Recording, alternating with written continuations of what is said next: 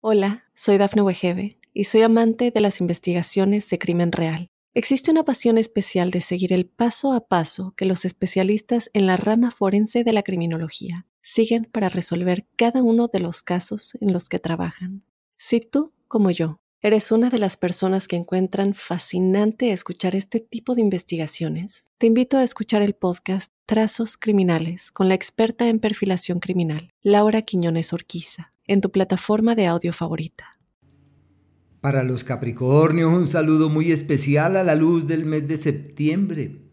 Quiero comentarles que están ante un escenario maravilloso en el sentido que los planetas rápidos avanzan por los mejores ejes de su carta astrológica como el sinónimo de quienes tienen en verdad todo de su lado para reorientar sus esfuerzos y encontrar caminos eh, pródigos de prosperidad, de abundancia, de plenitud, bueno, y se trata de un ciclo que se demora varios meses, además de todo.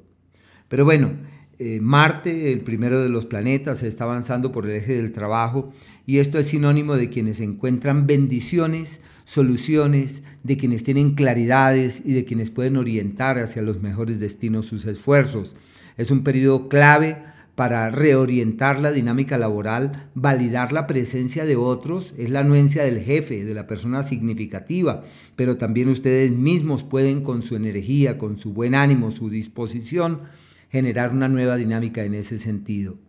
Eh, las alianzas con la familia, laborales, los emprendimientos totalmente válidos, todo lo que se geste, se haga desde la casa, eso fluye divinamente.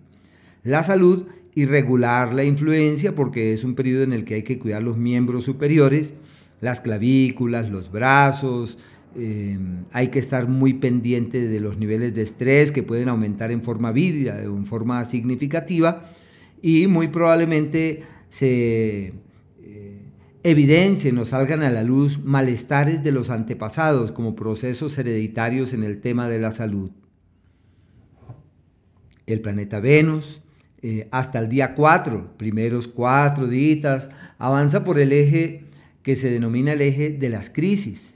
Es un eje, pues ya es el último astro, tuvieron tres meses allí con sus luchas e intranquilidades, esto ya desaparece el día 4 y Venus simplemente cambia de escenario, sentirán que todo ya fluye mejor, hasta la salud, todo, una maravilla. Y eso atenúa también las cosas de Marte en ese mismo sentido, pero es un ciclo Em, que hay que estar ahí pendientes. Y desde el 4 todo se destraba, todo fluye certeramente, surge un mejor escenario, hay un mejor entorno, las acciones y las iniciativas con las que pretendan ser partícipes simplemente les permiten caminar en un sentido distinto, en una dirección diferente y alimentar otras motivaciones. Es una temporada muy favorable para la espiritualidad, para los logros interiores, para los grandes viajes, para planearlos, para realizarlos. Los vínculos con personas provenientes de otras latitudes fluyen de manera amable y apacible y en donde seguramente y sin grandes esfuerzos perciben que todo fluye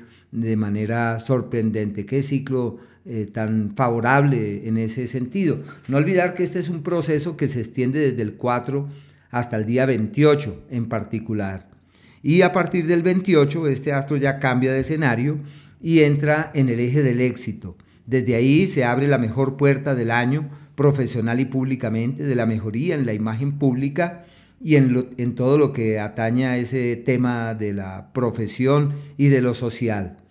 Eh, lo que se haga para mejorar, para acomodar mejor las cosas, para orientarlas eh, de manera creativa y en forma positiva, todo eso fluye de manera sorprendente. Es un periodo maravilloso del que no deben dudar. Y no olvidar, ese abarca todo el mes de octubre, desde fin de septiembre desde el 28 y todo el mes de octubre. El Sol tiene su histórico periodo que llega hasta el día 22 en el eje de los grandes proyectos, de los planes y de los viajes el énfasis que se haga en aquellos temas pertinentes al alma, la conciencia y el espíritu pretende darles unos resultados magníficos.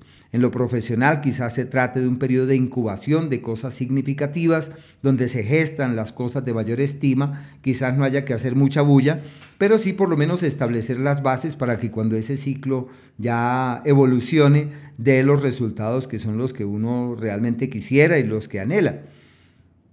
A partir del día 22, este astro entra en el eje de la prosperidad, en el eje del éxito, en el eje de la visibilidad, y es un ciclo histórico. Siempre, siempre para los Capricornios la llegada del equinoccio, para el 23 de septiembre, 22, 23 de septiembre, se, se convierte en el asidero de quienes destraban sus vidas y caminan con vigor hacia el mañana, de quienes se dan cuenta que todo está mejor y que las cosas pueden evolucionar hacia un mañana literalmente fiable y seguro. Qué ciclo tan favorable el de, este astro. Y se suma también a la incidencia de otros astros por la misma naturaleza que les es propia. Y ese periodo de visibilidad es perfecto para tomar las riendas del destino, para decir yo ya voy a hacer mi voluntad, yo creo que nací para esto, no para aquello, este es mi camino, este es mi destino y hacia acá es hacia donde quiero orientar mis pasos, mis esfuerzos y mis energías en la certidumbre que todo saldrá mejor que lo esperado. Y lógico, como es el ciclo del éxito, seguramente requiere esfuerzos y requiere compromiso, requiere dejar de lado como la eh, tendencia para procrastinar algunas cosas y simplemente es la de disponerse con el alma. El planeta Mercurio, que está retrogradando en este margen de tiempo hasta inicios del año del mes que viene, eh, se convierte en un asidero muy amable y favorable, aunque sabemos perfectamente que la retrogradación de Mercurio hace parte de un mito colectivo en el sentido que una buena parte de personas dicen, Mercurio retrógrado, eso hacen cruces y se preocupan y se intranquilizan. Pero ocurre que este no es el caso para los Capricornio.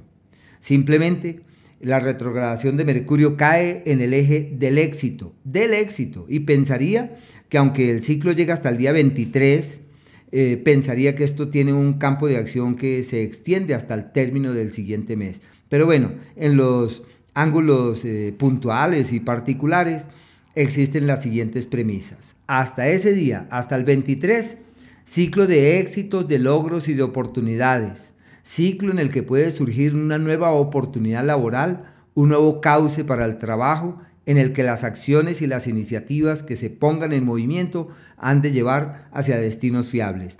Es muy posible que como está retrogradando, haya cosas que se movilizan y se siembran durante ese periodo y que ya para el mes de octubre se cuajan y se materializan convirtiéndose en más que una realidad.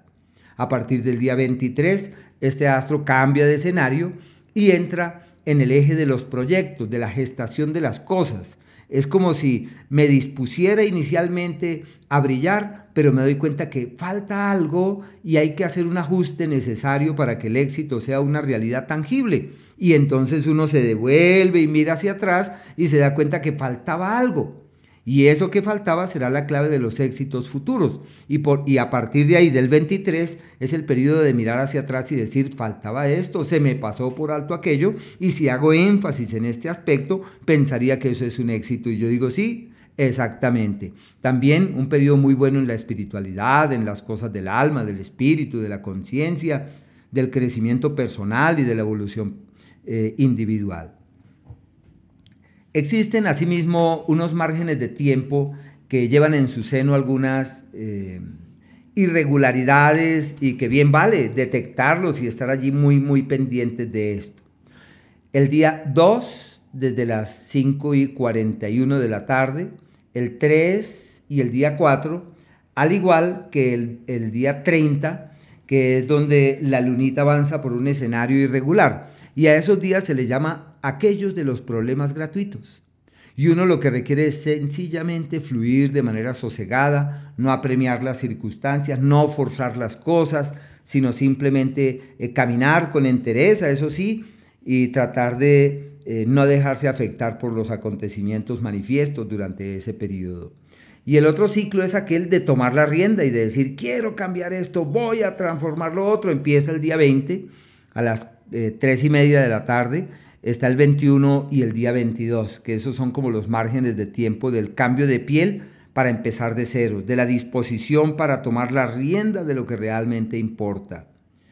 Y el día del éxito consumado, que requiere de esfuerzos y requiere de la mejor disposición, ese es exactamente el día 25 desde las 11 y 40 de la mañana, aunque cada un domingo, el 26 y el 27 hasta las 6 y cuarto de la tarde. Esos son los días para tomar la rienda de lo que hay que tomar. Y lo que se haga es exitoso, se proyecta certeramente, días donde hay que pasar por encima de sí mismo y decir, doblego eh, mi, mi quietud, mi inercia y me dispongo a doblegar el destino porque todo se encuentra de mi lado. Y hay unos días excelentes denominados aquellos en donde todo es fluido, donde no se requiere grandes esfuerzos. El 13, el 14 y el 15 hasta las 3 y cuarto de la tarde, que se consideran como días eh, apacibles y expansivos. Al igual que el 23, el 24 y el 25 hasta las 11 de la mañana, que son los días de la armonía verdadera, donde todo fluye hacia un destino fiable y seguro. Hola, soy Dafne Wegebe y soy amante de las investigaciones de crimen real. Existe una pasión especial de seguir el paso a paso que los especialistas en la rama forense de la criminología siguen para resolver cada uno de los casos en los que trabajan. Si tú, como yo, eres una de las personas que encuentran fascinante escuchar este tipo de investigaciones, te invito a escuchar el podcast Trazos Criminales con la experta en perfilación criminal, Laura Quiñones Orquiza, en tu plataforma de audio favorita.